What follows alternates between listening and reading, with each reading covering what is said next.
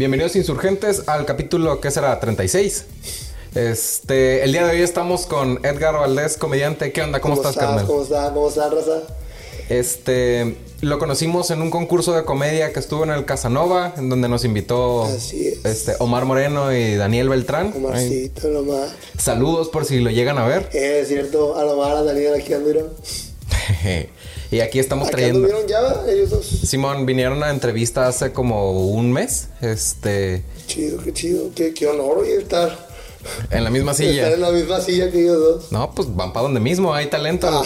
La verdad es que estuvo muy chida la rutina que te aventaste. Ahorita platicamos un poquito de ella. Este, no sé si te quieras presentar eh, un poco, platicar de ti. Eh, pues soy Edgar Valdés, tengo 19 años, estudio psicología, eh, vengo de un rancho que se llama El Dorado Ah, mira, y aquí andamos igual que el Ricky, ¿a poco? Igual que el Ricky de allá vengo y pues me gusta el stand-up y quisiera dedicarme a él. Está muy chido. ¿Cómo te interesaste en la comedia? Yo creo que me interesé, uy, desde bien morrito, desde muy niño. O sea, mi interés nació de la prohibición, porque yo me acuerdo que no me entretenían mucho las caricaturas. Ok. Y pues era- mi juego era estar cambiando de canal y me mamaba en ese tiempo Distrito Comedia. Ok. Y lo que más me gustaba de ahí, pues era Están Parados Ok. y La Casa de la Risa. Entonces, a mí mi mamá me decía, no veas esos programas porque dicen groserías. Ok. Y pues tú sabes que si tú quieres que un niño haga algo, dile que está prohibido. Y ahí va. Y pues ahí me tenías a mí. En, lugar de andar viendo el pinche Golden en la noche, no, yo quería, yo quería ver pinche, pinche telehit, guerra de chistes. Yo quería ver este distrito comedia. Vamos a ponerte el hit. Sí, sí. ¿Qué te Sí, ves? ¿Y alguno de los comediantes que estuvieran en el programa fue- te inspiraron o fue nada más un primer acercamiento? Yo creo que el primer acercamiento que tuve fue cuando... Es que yo me, me, me agarré así de ese pedo cuando una vez estaba cambiando de canal y, estaba, y puse Distrito Comedia. Se acabó el anuncio y entró este Adal Ramones a presentar al siguiente comediante. Ok. Y me tocó ver a Franco Escamilla en la tele. Casi nadie. Y dije, wow. Y le empecé a poner atención y me empezó a hacer un chingo reír. Y dije, no mames, que esto existe. Y dije, no mames, que, que no nomás las caricaturas son para dar risa. Ok. Y dije, ¿qué, qué es esto? ¿Dirías que es tu principal inspiración o...? Franco, o sea, fue el primero que conocí, porque pues, que es Franco. Chimón. Pero ahorita, ahorita mi principal inspiración en el stand-up, o sea, la persona que yo admiro un chingo y que traigo como guía, ay, a una, a una así en específico no te podría eh, señalar, No, pero, pero lánzate todos los que tengas. yo mis referencias, eh, Coco Celis, Melissa Villaseñor, Ok. este, Sofía Niño Rivera y Ricardo Farrell. Ok. Más tirándole a la Ciudad de México tu inspiración. Ajá, más, más para el centro. Ok, ok. Este... ¿Y de- cómo definirías tu comedia? ¿En base a ellos o tienes alguna manera de describirla? Pues como ahorita llevo mm, pues relativamente poco en la comedia, siento que todavía estoy como creando mi estilo, pero me gusta mucho el acting, eh, siempre subir de una manera muy enérgica y me gusta mucho eh, tratar de mezclar el stand-up con la comedia, porque se dice mucho que existe esa diferencia. Yo sí creo que existe, pero creo que ya la estamos como fusionando. Porque la comedia se dice que es chiste tras chiste, tras chiste, tras chiste. Sí. Y el stand-up no. El stand-up, dijo, nos contó, nos contaba Omar Moreno, de hecho, en una reunión en su casa, que stand-up viene sobre dar tu punto de vista sobre algo, vaya. Sí. Por eso la pared de ladrillos, porque se originó eh, cuando los albañiles se iban a quejar o iban a decir cosas graciosas sobre sus jefes, pues que ganaban más y eso, y lo hacían entonces una pared de ladrillo, de ahí viene el stand-up. Órale. Mucha gente cree que de estar de pie, pero él dijo stand-up y otra palabra en inglés que no me acuerdo, pero significaba como dar tu punto de vista. Entonces el stand-up es como un monólogo gracioso. O sea, yo voy a dar mi punto de vista sobre los Ubers de una manera graciosa. Ok. Pero pues ahorita hay mucho comediante que lo está, que lo está uniendo. O sea, que está diciendo chiste tras chiste tras chiste. O sea, un chiste elaborado, pero en el stand-up, que creo que se le llama beat. Sí, que trae ritmo lo que están haciendo y lo que te hace reír es ese momento en donde hace el giro de tuerca. ¿Y te inclinas más por uno o por el otro o lo intentas hacer equilibrado? Yo me inclino más por el stand-up, aunque me gustaría hacerlo más equilibrado. Ok, porque recuerdo que traes una rutina de déficit de atención. Ajá. Este, cuéntanos un poquito de esa rutina. Lo que se dijo en esa rutina es totalmente cierto. Ok. Yo fui diagnosticado con TDAH, trastorno de déficit de atención por hiperactividad. Eh, yo digo que como a los 8 años corrí con el privilegio y la suerte de ser diagnosticado desde bien morrillo. Y pues igual, neurólogos, psiquiatras, psicólogos, medicamentos. Y pues, digamos que yo iba a una escuela privada. Y pues me encajaba muy bien ahí. pues, o sea, para empezar, suena gracioso, ¿no? El hecho de una escuela privada. Estás, estás en un rancho, güey. Sí, claro. Eh, eh, le decían escuela privada porque era la única escuela que tenía luz a la güey. Sí. Y pues era, era donde iban los hijos de los riquillos del rancho, pues. Ok.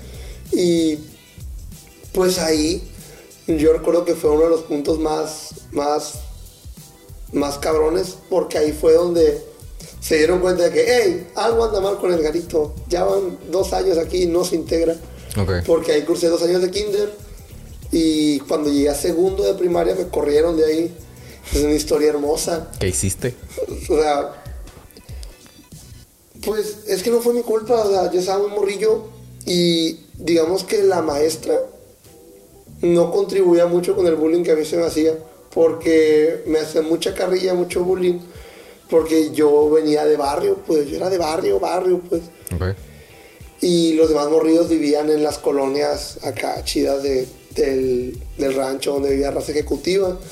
Pues a raza ejecutiva nos referimos a raza que trabajaba ejecutando a otras personas. Todo lo Sí. Pues era un pinche ranchillo así.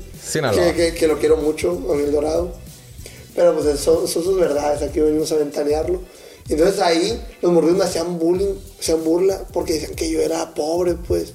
Y yo decía, pues era un niño, ni idea de clases sociales, digo, chale, sí, soy pobre, decía, no, pues ni pedo. Y ahorita ya de grande, ya mirándolo para allá, pues mis dos, mis dos papás son maestros. Ok. Eh, y ahorita digo, wow, o sea, analizando los compañeros que yo tenía, o sea, si era yo uno de los más privilegiados del salón, o sea, porque si analizaba a todos los demás, incluso en la bolita, los que me hacían bullying, habían hijos de obreros, güey, hijos de albañiles, hijos de papás que realmente se estaban dando en la madre, pues, para tenerlos ahí en la mejorcita educación. Y digo, wow, o sea, lo que uno ignora, pues, de morrillo.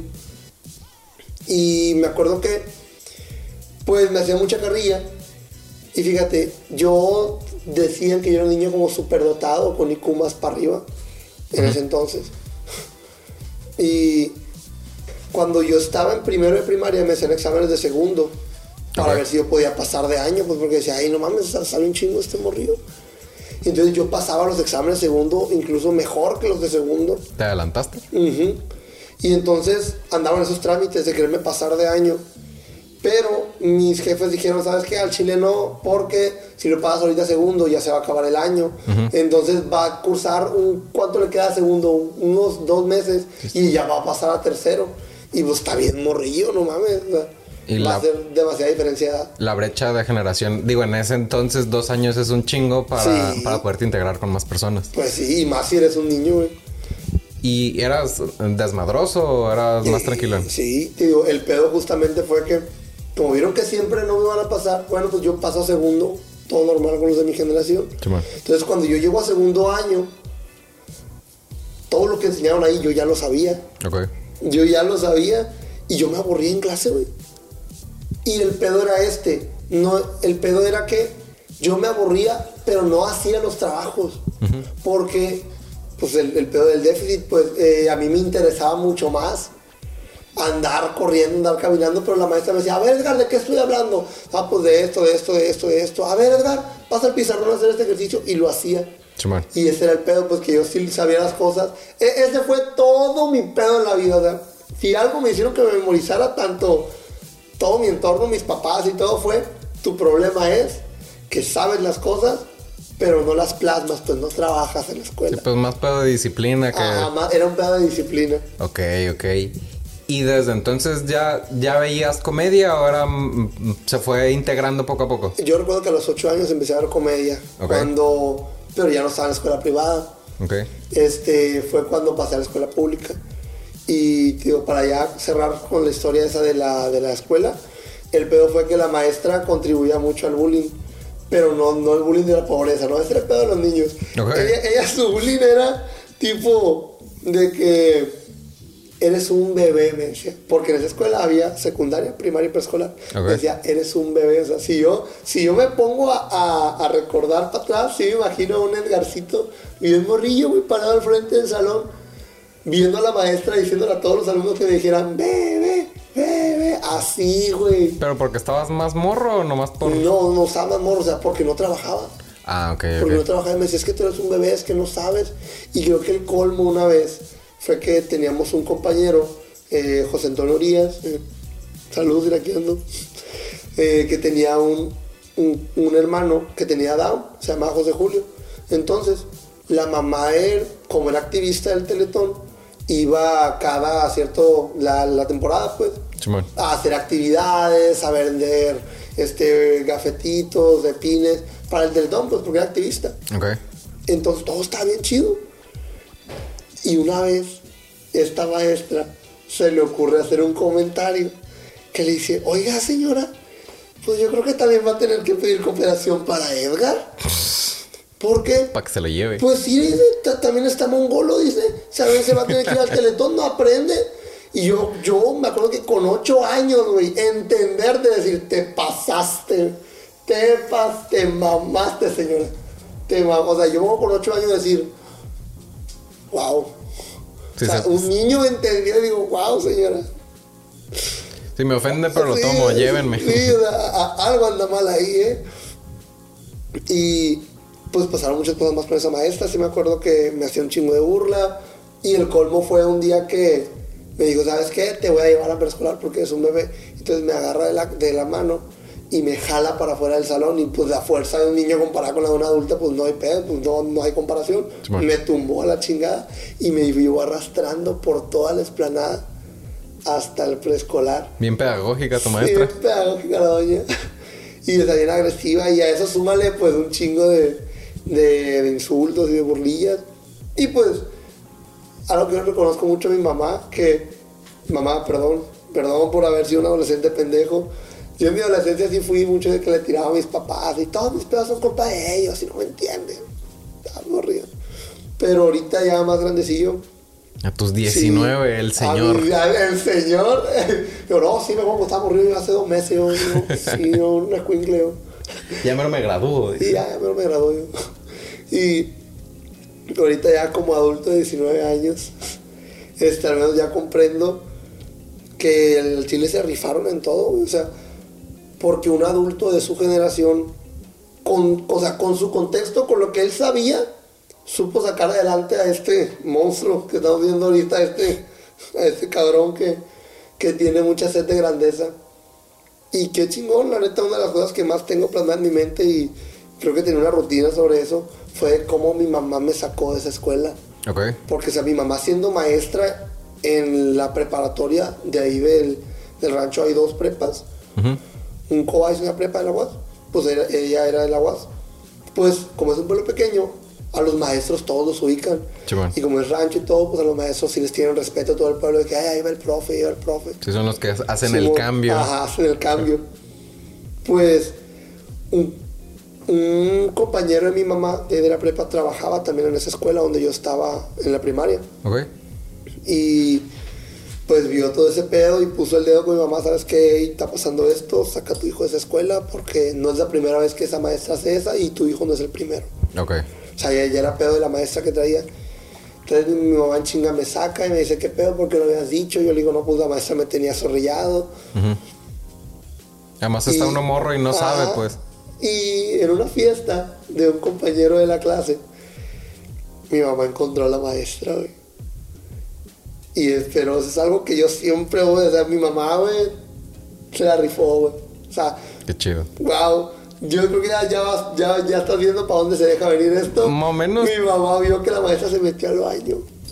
Ay, mi jefa iba atrás de ella. Despejé, ahí no viene nadie. Cierra el baño. Está, está esperando a que salga. Y ya que sale, perra hija de tu pinche pao, pao, y a limpio, güey, ahí tazas en el baño. Pues sí fue una salvajada, pero no manches, güey. Y entonces ya, a raíz de eso, pues mi mamá me acuerdo, yo recuerdo estar en esa fiesta, estar en el brincolín y sentir un brazo de mi mamá, ¡vámonos ya! Que se armaron los vergazos. Vámonos. Sí, yo me acuerdo que mi mamá, pues ahorita ya grande yo, pues ya me doy cuenta que perdió amistades por eso. Incluso en su trabajo hubo amistades que le dijeron, la neta, te dejaste ver bien salvaje. Y mi mamá dijo, ¿sabes, ¿sabes algo? Yo soy muy profesional y voy a guardar la compostura en todo, dice, porque soy una maestra, es el papel que eso desenvuelve. Simón.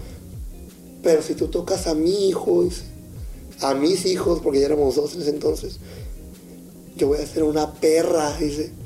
Y ni todo el profesionalismo del mundo me lo va a quitar. dice. Y dije, wow, qué fue. Ahorita sí le aplaudo. No, está muy chido, la neta. Sacó la casta y al Sí, final. O sea, le, le tocaron a su hijo, güey. Y te dio tu lugar, güey. Porque y el- me dio mi lugar. ¿cuántos morros no hay que tienen algún déficit de algún tipo o algún. que son neuroatípicos o que tienen algo no diagnosticado que los papás dicen, no, pues está Que pendejo son ya. neurodivergentes y, los- y, y muchos papás, y más en ese contexto, pues que es un pueblo muy pequeño, Simón. no hay tanta información, que dicen, nah, pues es flojo para la escuela. O se daba mucho en mi rancho, güey. Aquí se sigue dando, güey. No creas que hay pues, mucha diferencia. el, pues no le gusta la escuela. Y veías morridos de tercera de primaria que por sus huevos nada más ya no iban. Simón. Y decías, wow. Qué contraste. Oye, güey, ¿y cuándo te viniste a Culiacán si eres de allá? ¿A raíz de la Eh, universidad me o...? vine a raíz de la universidad. Ok. Fue todo una odisea. Sí, a huevo. De hecho, fue porque pues ya había, ya había varios pedos en mi casa. Este, el que yo. Porque ellos ya sospechaban, pues, mi hambre de libertad. Simón. Y a eso le sumamos que se dieron cuenta que, pues, nada más no soy hétero y como que no les gustó. Ok. ¡Ay, no, su pinche madre, que eres un joto! Y yo, hey, ni modo. Pues me gusta, Pues, eh. pues, ¿qué, qué, qué voy a hacer? ¿Qué, qué voy a hacer? Co- No creo que meter, no, no, no creo que, que al que yo coma pito les cause tanto conflicto. Ellos comen tacos con mayonesa, que no chinguen. O sea, no mames. Diferente tipo de mayonesa O sea, nada más. o sea, y les maman los mariscos, no hay tanta diferencia. El camarón. Sí, sí, sí. Fíjate qué ironía, güey, a mí no me gustan los mariscos. ¿Lo reemplazaste? Lo reemplacé. Proteína por te- proteína. te- tenía que ser, tenía que ser. Mm, Fíjate, no, no como mariscos y eh, empecé a ser vegetariano hace poco. ¿A poco? Empecé a dejar de comer carne y me dice el plan, nah, no mames, dice. Dice, sigues tragando carne, güey. Y yo, Chorizo. "Ch- chorizo, salchicha, lo que me ponga. no, pero pues eh, se dieron cuenta de eso y como que se paniquearon. Y entonces, pues fue, me acuerdo que cuando se dieron cuenta, sí fue un. No, que la chingada. Y eh, me acuerdo que en ese momento, en esa semana, iba a ser la primera marcha este, LGBT en El Dorado. eh, organizada por la Bizcocho, una muchacha de aquí. Ok. Y pues se hizo un desmadre y pues yo ahí iba en la marcha en primera fila, eh, la chingada, un desmadre. Y pues mis jefes, yo me acuerdo mucho un comentario de mi papá que dijo, no, yo- yo- dice mi papá, oh, sí, yo, yo cuando lo vi en la, la caravana, mi papá no es religioso para nada, pero dice, yo nada más dice, agaché la cabeza y dije, Padre nuestro, ¿qué estás haciendo?" Y dije, ay, chale, mi mamá, creo que rezando se me va a quitar. si no es gripe. O sea, no creo que no le haya quedado claro. Es lo que yo le digo a la raza. Aquí donde me ven, haciendo stand-up y magia ahí en la, con la jotiza al 100 y todo. Yo estaba, yo estaba al frente de un grupo de jóvenes allá en el Dorado. Ok. Estuve al, frente de un grupo de, jóvenes No, pues. católicos. Ok. Pero nada que ver con el tema de la homosexualidad, ¿no? Sino es tema más religioso. Ujú. Y estaba ahí, este, del grupo Nova Vitae del Dorado, les mando un saludo. Saludos al grupo. Y eh, pues un partido, no sé si escuchado un retiro que se llama Arcoiris. Me Sí. tocó ir, que me terapiaban, y ya después me tocó ir como apoyo. Ok. Sí, la- yo creo que fue- fueron momentos muy chidos. Pero pues sí, igual me sacaron de ese grupo. O sea, porque eh, yo en la prepa, cuando entré a primera de prepa, me empezó a gustar mucho la psicología y la filosofía, más la filosofía. Ok. Y me empezaba a nutrir tantito. Y luego empecé a hacer trucos de magia. Pues en el grupo de jóvenes no, no les agradó. Sí, es hereje. Sí, me, me decía el padre, no, es que con tus juegos estás incitando a lo pagano. Al demonio. Y era, no mames, padre, le adiviné una carta, no chingue. Sí, y yo, yo, yo he visto cosas que los decks son más paganos todavía, y no, no incluyen ninguna baraja. Saca el- Robertito, ¿no? Saque al monaguillo de ahí, padre. Sí, por favor. No, y el peor era que siempre fui un joven muy rebelde, pues Me encantaba como llevar la contra o argumentar, "Ey, qué pedo. Entonces cuando nos daban explicaciones que yo veía que nada más no veían en la Biblia, y yo, hey, eso no viene en la Biblia. Tú como yo la leí, güey, a ver, dime esto y esto. Y yo debatía mucho con argumentos filosóficos. Ok. Ahí veías un escuincle, güey, diciendo, no, es que de hecho el pensamiento viene de la dialéctica y por eso bien mamón, yo era un Roberto Martínez Morrillo, pues. Yo, yo era un Diego Rosarín, ahí andaba yo. No, es que yo considero que la dialéctica y la hipótesis no es, no va con tu pensamiento intrínseco, decía. Palabras que yo ni conocía, güey. Sí, nomás repitiendo lo que Sí, uno encuentra en pues. un libro. Y el padre que, ay, sos del diablo, loco. Y yo, ah. Y, y es lo que yo cuento en mi rutina, que a mí en el rancho me enseñaron de dos, que hay jotos y machorros y los dos son pecado. Y, eso fue totalmente cierto cuando yo llego aquí a, a la capital. Pues digo, wow, pinche abanico de, todos los colores y sabores y para encontrar. güey". Y de todos los anchos y delgados. No, Pues sí, sí. al final, si bien Culiacán todavía eh, eh, sí debe de ser más abierto, no deja de ser un rancho también. O sea, no deja de haber prejuicio, no deja de haber comentarios de, ah, pinche joto, ah, eso es Ah, pecado, sí. pues. O si no, también la cultura, mucho la cultura que tenemos, ¿no? De, de los buchones. Chimón. De que. Máximo respeto. Ajá, de, de máximo respeto para raza. al, así era el tiro con. con- Las opiniones de Edgar Valdés son solo opiniones de Edgar Valdés y ser responsable por ellas. Sí, no me de maten, que, por favor. de que Jo- José Yuriar y todo, y, y la- producción de todo este podcast nos deslindamos de lo que diga este güey. Adelante. no, este, creo que tiene, que ver mucho con toda esa cultura, ¿no? Con la cultura de, o sea, nace de todo ese trasfondo, pues, de la cultura de las morritas, de la cultura de, de- de- del macho, ¿no? Sinaloense, del compa de rancho, del viejón, del patrón. Y aunque siento, aunque es cierto que somos un rancho, Culiacán, eh, ya, hay- ya hay un gran avance en este pedo de la deconstrucción, de ir hacia un futuro para adelante, de pensamientos revolucionarios, Chimón. mm, más por el lado de que es una ciudad, pues, Ujú. de que es una ciudad grande, hay muchos tipos de pensamiento y agradezco un chingo todos los movimientos que está habiendo, este, porque aunque la raza que vive aquí sí me dice, "Nah, hombre, güey, la raza aquí todavía está bien, todavía hay mucho que avanzar, pues desde entonces, Simón. toda es- Culiacán es una ciudad muy retrógrada, me dice, todavía estamos muy para atrás, pues. Yo digo, güey, si lo comparas de donde yo vengo, o sea, es- para mí esta era la tierra prometida, güey. Para mí este era el, el nuevo mundo. Ok, sí, hay un, un antes y un después. Sí. Sí, pues al final, um, como dicen, pueblo chico, infierno grande. Y más si están hablando de que no, que, es- que eso es pecado. Es, Sí, yo me acuerdo que mis papás, pues, cuando se enteran de que yo, eh, yo me considero pansexual, que yo, yo, yo al momento de no saber qué chingados era, o sea, aquel comodín de la comunidad LGBT, mira, yo soy pansexual, ya vámonos, estás, más cuatro, ¿no? Sí, güey. Reversa, ponte. Sí, güey, porque... Si se toca. mueve. Te toca, tapón, mira. No, güey. Y... Sí, y pues yo me acuerdo que yo soy de la idea, yo soy de la idea de al Chile que ¿para qué banderas? Pues ¿para qué nombres? ¿Para qué títulos? De que tú eres mi, tú eres pan, tú eres arro, güey. Yo que debe haber un momento donde ya nos tiene que valer madre qué bandera somos, qué color somos o cómo nos llamamos, simplemente amar a diestra y siniestra, pues. Simplemente amar a como tu corazón te dicte, cabrón, sin necesidad de estar abajo o de buscarte tu título, tu grupito o tu bandera. Sí, que al final todos son etiquetas, ¿no? Ajá, eso estaría muy chido. Pero, pues también ese concepto de libertad que tenemos, mucha raza, al menos yo te digo porque yo lo tenía. Yo cuando estaba allá, este, mi papá me decía de que tú cuando vayas a la ciudad te vas a querer comer a la ciudad. Y yo, yo no sabía a qué se refería. Ya cuando me dio mi primera sobredosis supe a qué se refería. Ok. No, no, de así. Corta mi chavo, a decir Sí, no, producción. Córtale, córtale ahí. Eh, Le, le- le- le- le pones cuando, cuando me dio mi, mi primera primera comunión, le pones, no sé, algo le pones ahí. Ahorita, por ejemplo, me has platicado de que quizá tu sexualidad ha sido un tema en el rancho y puede ser uno Fue de... lo principal por lo que me vine, por lo que me corrieron. Ok, le gusta Sí. la verga que vaya a la prueba ya. Sí, te, gusta la verga, pues vete a la verga. Digo, con gusto. En, entre lo que me comentas que eres neurodivergente y que tienes una sexualidad fluida, ¿hay algún desafío en particular que te hayas enfrentado en tu carrera? Ahorita que estás, ah, o sea, hablándolo desde el lado del comediante, Mm.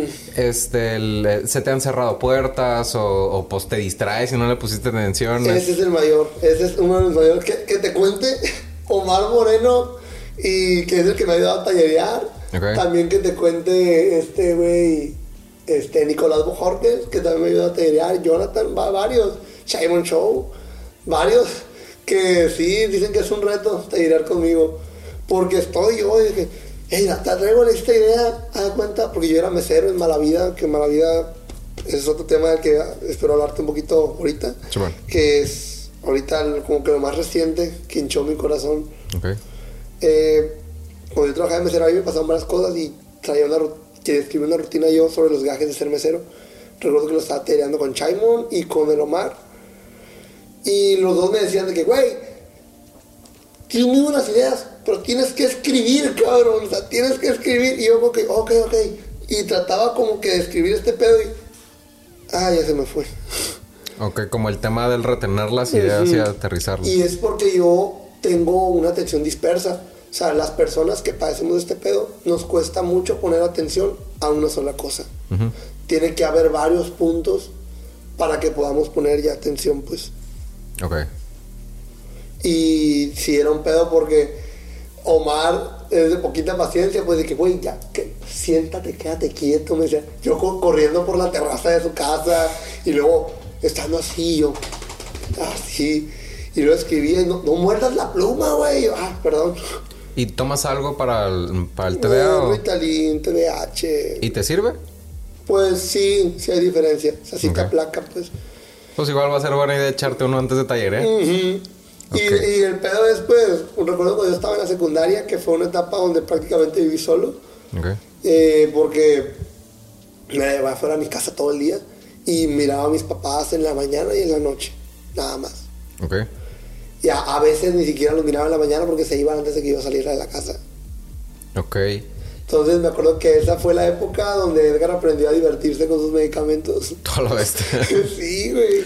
Bien concentrado. eh. Sí, no, hombre, eh, pues me daban de varios, me daban antidepresivos, porque también tengo otros pedidos, pues me daban este que su oh, floxetina, que su riopan, que su losartán, que su este el bicodín. Y pues ahí- ahí le va su Ritalin. Pues el Edgar aprendió a hacer sus combos de que no, yo sé si me tomo dos de estas con una de estas, se va a sentir bien perro.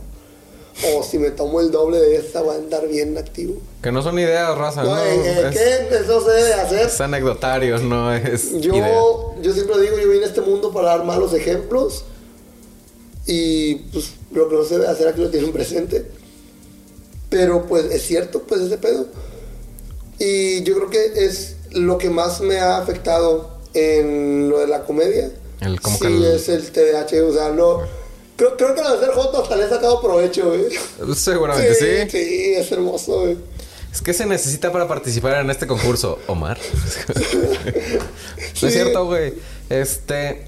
Oye, ahorita que comentas de, de tallerear, pues para tallerear tienes que venir con ideas, ¿no? Y esas ideas tienen que venir de alguna inspiración. ¿Tienes alguna manera para captar estas ideas?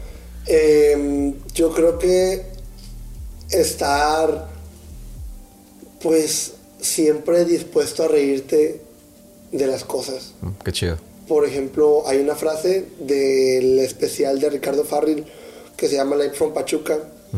Hay una frase en la canción del intro que dice, si le tomas en serio, la vida es una tragedia. Si aprendes a reír, se convierte en comedia. Y digo, wow. Sí, hay sabiduría ahí. Ajá, ahí, ahí- ahí hay algo, pues. Simón. Entonces, Y- es tener apertura a reírte de lo que suceda. Sí, por ejemplo, en Malavida pasaba acá. Yo, por eso, como que hartaba de, de hablar a los morros. Los plebes me decían, o sea, sí, sí caes bien.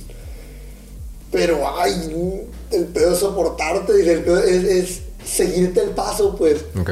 Porque nosotros nos reímos un ratito de cualquier cosa, Simón. Y ya, pues, estamos tranquilos. Tú no, dice.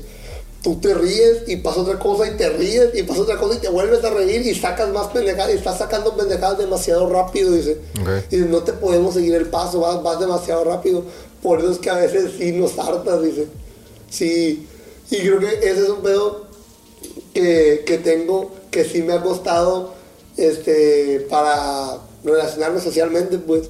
El que no sé cuándo parar, pues. Ok. El que me dice, me, me dice, papá, loco, poco agrada, mucho enfado, loco, chile, güey, ya. Es un cállate los hocico ya de Ya basta, por favor. Por eso la raza que, que, que me ha visto arriba del escenario, que ahorita que, que me va a ver aquí, que dice, ay, qué perro ser su amigo. No. No, sí, igual quizá no te has juntado con la gente adecuada, güey. O sea, Ah, hay veces que lo que hace falta es tener un equipo de personas que te respalde o que le haga gracia lo que hagas. Fíjate que lo gracioso es que las únicas personas con las que me llevo a toda madre y que estamos así son otras personas neurodivergentes también, también que no son heteros, pues. Ok. Creo que somos un grupo de personas muy, muy, muy específico el que nos hemos llevado. Son su tribu. Eh, me la llevo mucho con eh, cuando yo entré a psicología, porque el año pasado estudiaba comunicación en filosofía y letras. Y pues sí me mamaba, pero yo sabía que lo que yo quería estudiar era psicología, que me estaba haciendo pendejo. Ok. ¿Y por qué te fuiste a comunicación entonces? Porque todo, todo comenzó cuando Edgarito iba en tercero de prepa, sus papás le dijeron, pues ya tienes que ir elegir una carrera. Y mi papá me lo dijo así, textual, te voy a apoyar en lo que quieras, menos en artes, porque ya sabía por dónde apuntaba la flecha, pues Simón.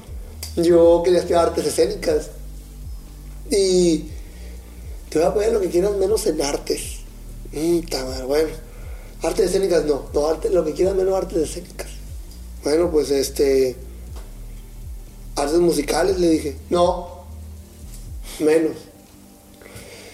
Ah, artes visuales, no, menos.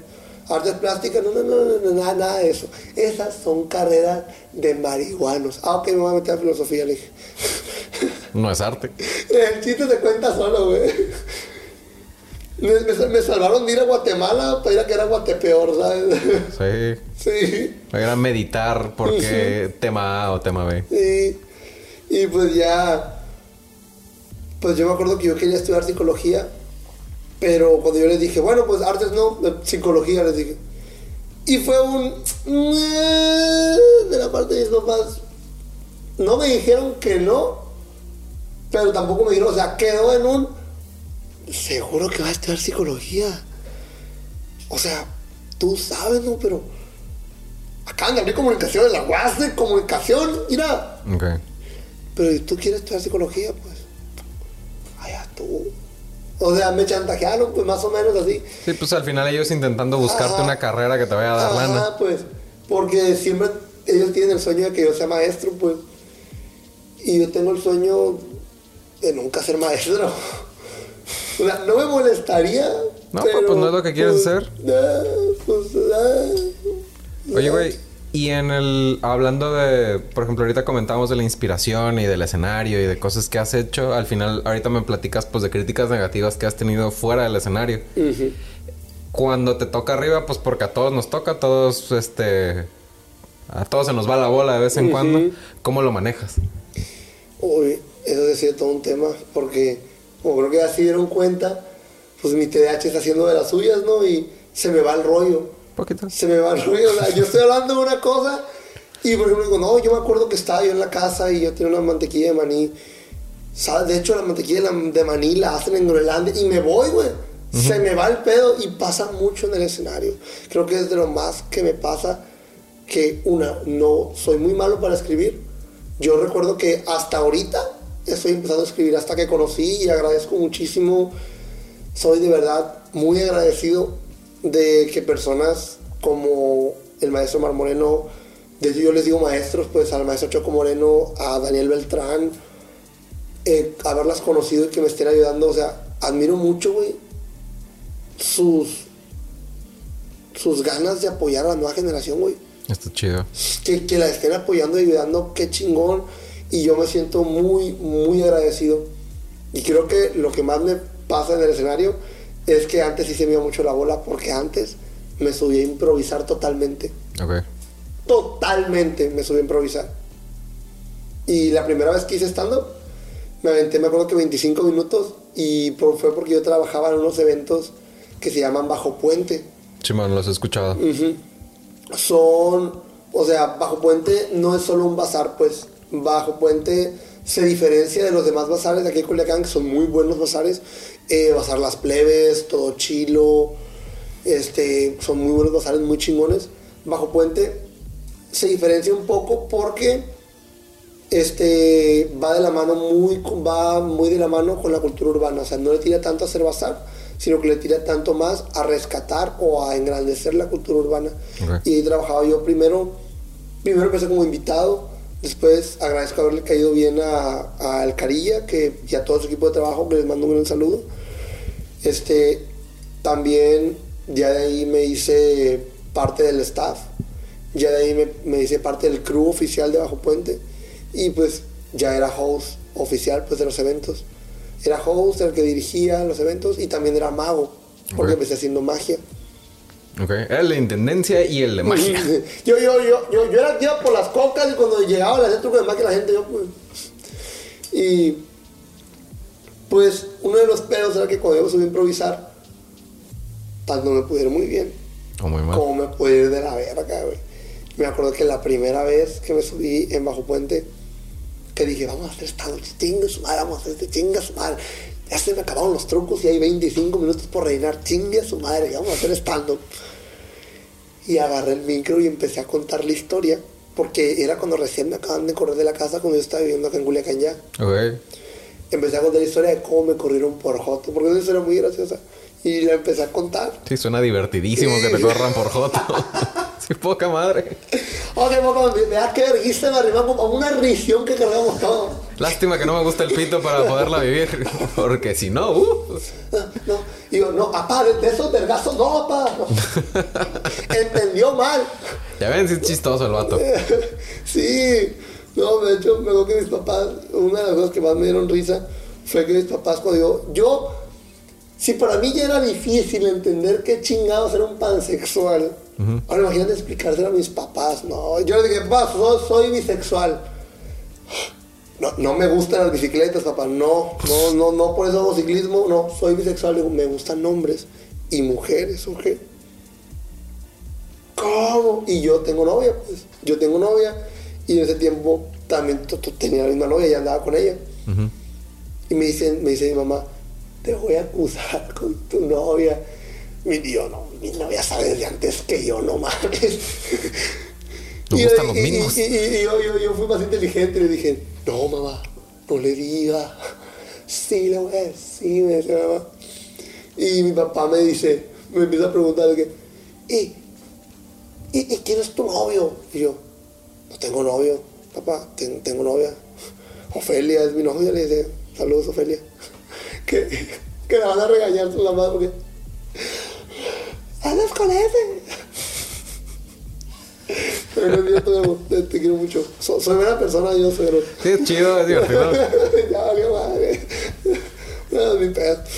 Ah, El que tenga mi amor y que no nazca. Y Amén. pues, El mundo es de los aventados, dice mi, Buena mi- mi papá creía que ser bisexual era tener novio y novia pues al mismo tiempo. Y yo, eh, papá, soy bisexual, no, no soy, no soy Alex Marín, o sea, no, no, no soy actor porno.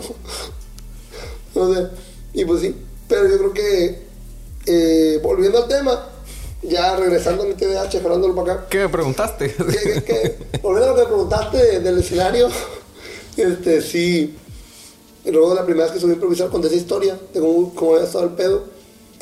Y como me fue viendo, fui con la finta y dije, quiero hacer stand-up. ok. Y en diciembre del año pasado fue mi primera vez oficialmente haciendo stand-up, pero encarando material de La Reynosa Chido. con el maestro Pancho Estrada, con el Ricky, que me subí, ahí me trepé y dije, wow. O sea, yo, Omar Moreno, la otra vez nos preguntaba de que, ¿qué fue lo que los hizo a ustedes decir, quiero hacer esto? Quiero ser comediante, quiero ser stand pero quiero hacer esto. Omar ponía el ejemplo de un gran comediante como es Solín, este, que Solín, no me acuerdo si dijo que le contó a él o que él escuchó a Solín decir, o igual soy tan pendejo que Solín no tiene nada que ver en esto, pues, y no estoy metiendo así. Que dice que él cuando dice, yo me subí la primera vez y me fue de la verga, de la verga. Yo supe que quería ser comediante como me bajé esa primera vez y aunque me había ido de la verga dije, ya me quiero volver a subir. Ok. Y yo creo que mi clic con el escenario fue cuando me bajé, cuando mientras yo estaba contando un pedo que el pedo pues desde que me corrió por foto un pedo que, que me dañó y que me dolió. Cuando yo sentí que lo conté y vi que la gente se rió, yo sentí igualito como si me quitaran un peso de los hombros, güey. Como un, Ok. como un wow. O sea, y siento que el descubrir que podía expresarme toda la pinche atención que no dieron de niño que me la da el escenario, ahí dije, aquí ya, ya no más citas con el psicólogo. Es aquí. Ya nomás ría, Talín. Sí, yo creo que eso fue. Y ese es uno de mis grandes pedos, pues. Que siento que ahorita, gracias a, a los que ya mencioné, a Omar Moreno, a Daniel, a Eugene, a, este, a Chaimon, a los que me están ayudando a tallerear. Gracias a Jonathan también, que es un compañero. Que va a venir mañana. Este, ah, va a venir Jonathan, qué Sí, chingón, güey. Gracias a él también. eh, me. Ya he agarrado más las riendas de este pedo. Y ya agarró más disciplina, pues, para escribir. Eh, y porque antes sí, sí era una moneda al aire. Tanto me iba de la verga, tanto, tanto me iba medio chido. Pero de un, de un tiempo a la fecha, cuando ya empecé a escribir mis rutinas, a ensayarlas, Simón. sí he notado un muy buen cambio. Sí, pues al final tiene dirección, Ajá. tiene, tiene ritmo, tiene. La verdad es que el show que te aventaste está chido. Al Y fin. ese, ese fue mi parteaguas. Ok. Que me lo dijo Mar, porque saliendo de ahí nos fuimos a su casa pues a seguirla. A Cotorreo, va, varios días del concurso nos fuimos. E- Es el punto de reunión, su casa, la casa de Omar. Ok. Ah, que eh, está, está pero cuando vas, está, está feo cuando te pones a limpiar. Sí. Pero neta, en la, la- la casa de Omar han pasado tantas cosas que él nos, dijo, él nos dice que no digamos, pero está muy chida. Dejemos de limpiar. Oye, de- dejémoslo de limpiar. oye, güey, ¿y tienes presentaciones próximamente? ¿Tienes show? Mm. Porque ahorita está el concurso, ¿no? Pero pues seguro debes de tener alguna presentación. Eh, pues ahorita estoy yendo a los Opens, este, los jueves en Alicletas, ¿A qué horas? a las 9. Más o menos por dónde está para que la gente sepa. Alicletas está por la calle Ángel Flores, no, por la calle Antonio Rosales. Simón. Por ahí, este, pasas la Obregón, así derecho y te vas hasta abajo. Unas, una, dos, unas tres calles para abajo, para enfrente, pasando la casona rosa. Simón. Para enfrente está Licletas. Eh, afuera tiene pintado un Pedro Infante, tiene un Bob Marley. Ok. Eh, por ahí pasa, donde pasa Margarita Rosa. Por ahí. Ah, Es la mejor referencia que pudiste haber dado. Por ahí pasa Margarita. ¿Y tú tienes un plan a largo plazo en, en términos de comedia? ¿El- ¿Te gustaría presentarte en algún lugar? O... Puta, uy, yo creo que uno de mis planes a largo plazo eh, es. Me gustaría generar, darle ahorita a las redes sociales, Ok. generar un pequeño público y eso es algo que eso es algo que voy a hacer más por capricho y más para mí que considerándolo un, como un paso estratégico Eh, quisiera dar dar show o abrir una fecha porque ya me enteré que se maneja solo por fechas en un café teatro que se llama la Cúcara Mácara Ok. que está no sé cómo se llama por dónde está pero pues va a ser Machibolato Una canasta. por ahí Vamos a buscar las ubicaciones y las vamos a poner en la descripción. En el rútate, en el rútate, ah, pues ahí la sigue la ruta, pues. del- Sal- saludos a Gina Patrón, a ver si viene un día. y pues ahí, porque yo desde muy niño, bueno, no es ni, ni tan niño. Te- Tengo un pedo con las edades, para mí yo, yo decir muy niño me refiero cuando tenía 17 años. Sí, estabas bien chiquito. Y, Simón, y, y ahorita cuando digo, no, yo ya de adultos, acabo de cumplir 19. Es un pedo con el timing ahí. Entonces, presentarte en el Cucaramácara, ¿hay fechas próximas o...? No, no, eso es a largo plazo. Ok, ok. ¿A largo plazo, un año, dos años, tres años? A lo mejor. Ok. Y eso lo voy a hacer, digo, más, más como para mí porque cuando estaba más morro, yo la veía y yo ya, a mí era, ya me gustaba el teatro. Ok. Y yo decía, algún día quiero venir aquí, algún día quiero venir aquí. Y ahorita de grande, le quiero decir a ese, a ese, a ese Edgarito, si vas a ir, hombre, espérate, al rato te voy a llevar a ti, hombre. O sea, lo, lo, lo quiero llevar, pues, a ese niño, Está chido. a ese Edgar. Y no es la A- misma de escenario a de Ajá, oyente. A, a decirle, porque de oyente ya he ido, es un teatro muy chido. Es un ambiente muy perro. Pero lo, lo quiero llevar a que, a que viva como de allá para allá, pues. Ok. Este, ya ahorita como para ir cerrando por tiempo, la verdad es que me la he estado pasando muy bien. Está chido que vamos de un tema a otro y, y llegamos a todo y a nada. No sé si tengamos la dinámica de las preguntas rápidas. Ok. Son preguntas de, de opción 1 o opción 2. Ok. Y si nos da chance de profundizar en una que otra, este, le pegamos. ¿Te late? Sí, bueno. En una que otra, porque a ver, ¿por qué no te quiere la gente? ¿Dónde caes en los hocico? no, está chido, es- eres buen pedo, nada más. Hay que juntarte con la gente adecuada. Filosofía o psicología. Psicología. Eh, me gusta más porque siento que alimenta a este personaje ficticio malvado de mí que, que puedo tener cierto poder sobre la gente de leer sus mentes. Ok. Así que eh, es un personaje muy infantil que tengo, pero lo tengo que reconocer si lo tengo. No, pero está chido, es, es tu alter ego. Ajá. Magia o comedia. Oh, rayos. Comedia, sí. Ok. El Dorado o Culiacán. Culiacán, así. Papá o mamá. El peor es que no conozco a ninguno de los dos, pues. sí, sí, sí lo conozco. Este, ay, mi mamá. Ok. ¿Qué le dirías a Edgar de 8 años ahorita que estás haciendo lo que estás haciendo? Ponte en paz, hijo de tu pinche madre. Sí, sí, sí la vas a hacer, hombre. Sí, sí, cá- cállate. Estamos en un podcast. Ya lo, ya lo lograste, ya. Un aplauso. Sí, aplácate ya. Ten, tómate este Ritalin, ándale. ¿Quién es mejor psicólogo, el terapeuta o el escenario? Eh, no, sí, un, un terapeuta, un psicólogo. De, lo que dije era mame, pues, me, me voy a retractar, pues. Eh, yo creo que nada puede reemplazar a un profesional de la salud mental. O sea, sí hay cosas que te pueden ayudar muchísimo, como la meditación, la música, en mi caso el escenario. Cada quien va encontrando su zona de confort, su, su lugar seguro Simón. pero no hay como una terapia eh, impuesta por un profesional de la salud mental. ¿Qué le recomendarías a los comediantes? Digo, estás morro, yo tengo 31, güey, pero a los comediantes que van en la siguiente generación. Ah, a los que sigan de mí, Simón.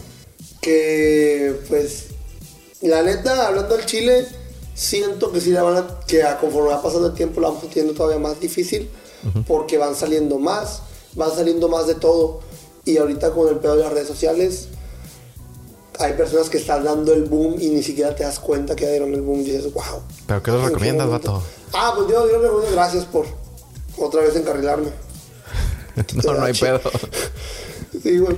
Yo, yo, yo ocupo un Pepito Grillo, güey, que esté aquí diciéndome, hey, hey, en lo que estás, en lo que estás. Y va. Este, yo les recomiendo que vatos, denle machina a las redes sociales y busquen escenario donde sea, cabrón. Al principio, no hay pedo que no cobren un peso, al principio. Porque busquen escenario para curtirse. Porque tanto se está dando mucho este, y lo decía el tío Robert en el podcast de Omar Moreno de Factores. Simón. Lo decían de que se está dando mucho que hay personas que decimos son grandes comediantes, pero que solo conocemos su contenido en redes sociales. Y una vez que empiezas a verlas arriba de un escenario dices, ah, no está tan chido. Y no está mal, pues. Hay personas que están chidas para redes sociales y qué chingón. Hay personas que están chidas para un escenario y en redes sociales dices, ah, como que le falta, pues cada quien tiene. Que no significa que no pueda haber personas buenas en las dos. Chevo. Ahí tienes a un Franco Escamilla, ahí tienes a, a los hermanos de leche. Que sé que mis referencias son muy locales, pero no es porque no conozca más comediantes. No, es porque pero si es lo que te gusta. Como su nombre está en otro idioma, no me quiero ver pendejo tratando de mencionarlo aquí, pues. Brothers of Milk. ¿Qué te iba a decir? Hablando de redes sociales, compártanos las tuyas, güey. Eh, me pueden seguir en Instagram como arroba habla Edgar Valdés. Ahí ando subiendo pendejadas en la historia cada rato. Eh, en Facebook Comparto todavía más pendejadas ahí, si quieren reír un rato. Eh, comparto puros memes como Edgar Valdés. Bueno. Y en TikTok como Edgar Valdés. YouTube próximamente a lo mejor. Sí, lánzate, güey. No está tan difícil de abrirlo. Eh, fíjate, siempre he tenido miedito en las redes sociales. No, dale, pues si te quieres dar a conocer, por ahí es, güey. Igual si quieres ahorita fuera de cuadro te damos dos, tres tips. Sobra, sobra. Pues la neta es que me la pasé muy bien. Está muy chido el trip que traes y qué bueno que traes esa energía y esas ganas por crecer. Muchísimas gracias por Ah, venir. gracias a ti. Esto fue Insurgentes. Yo soy José Yuriar. Él es Edgar Valdés. Suscríbete, síguenos y todas esas cosas que necesitamos que hagan. Ya vimos que sí tenemos un chingo de vistas. Nada más que pues, no se suscriben. Entonces, lleguenle, por favor. Muchísimas gracias por ver este contenido y hasta luego. Hasta pronto.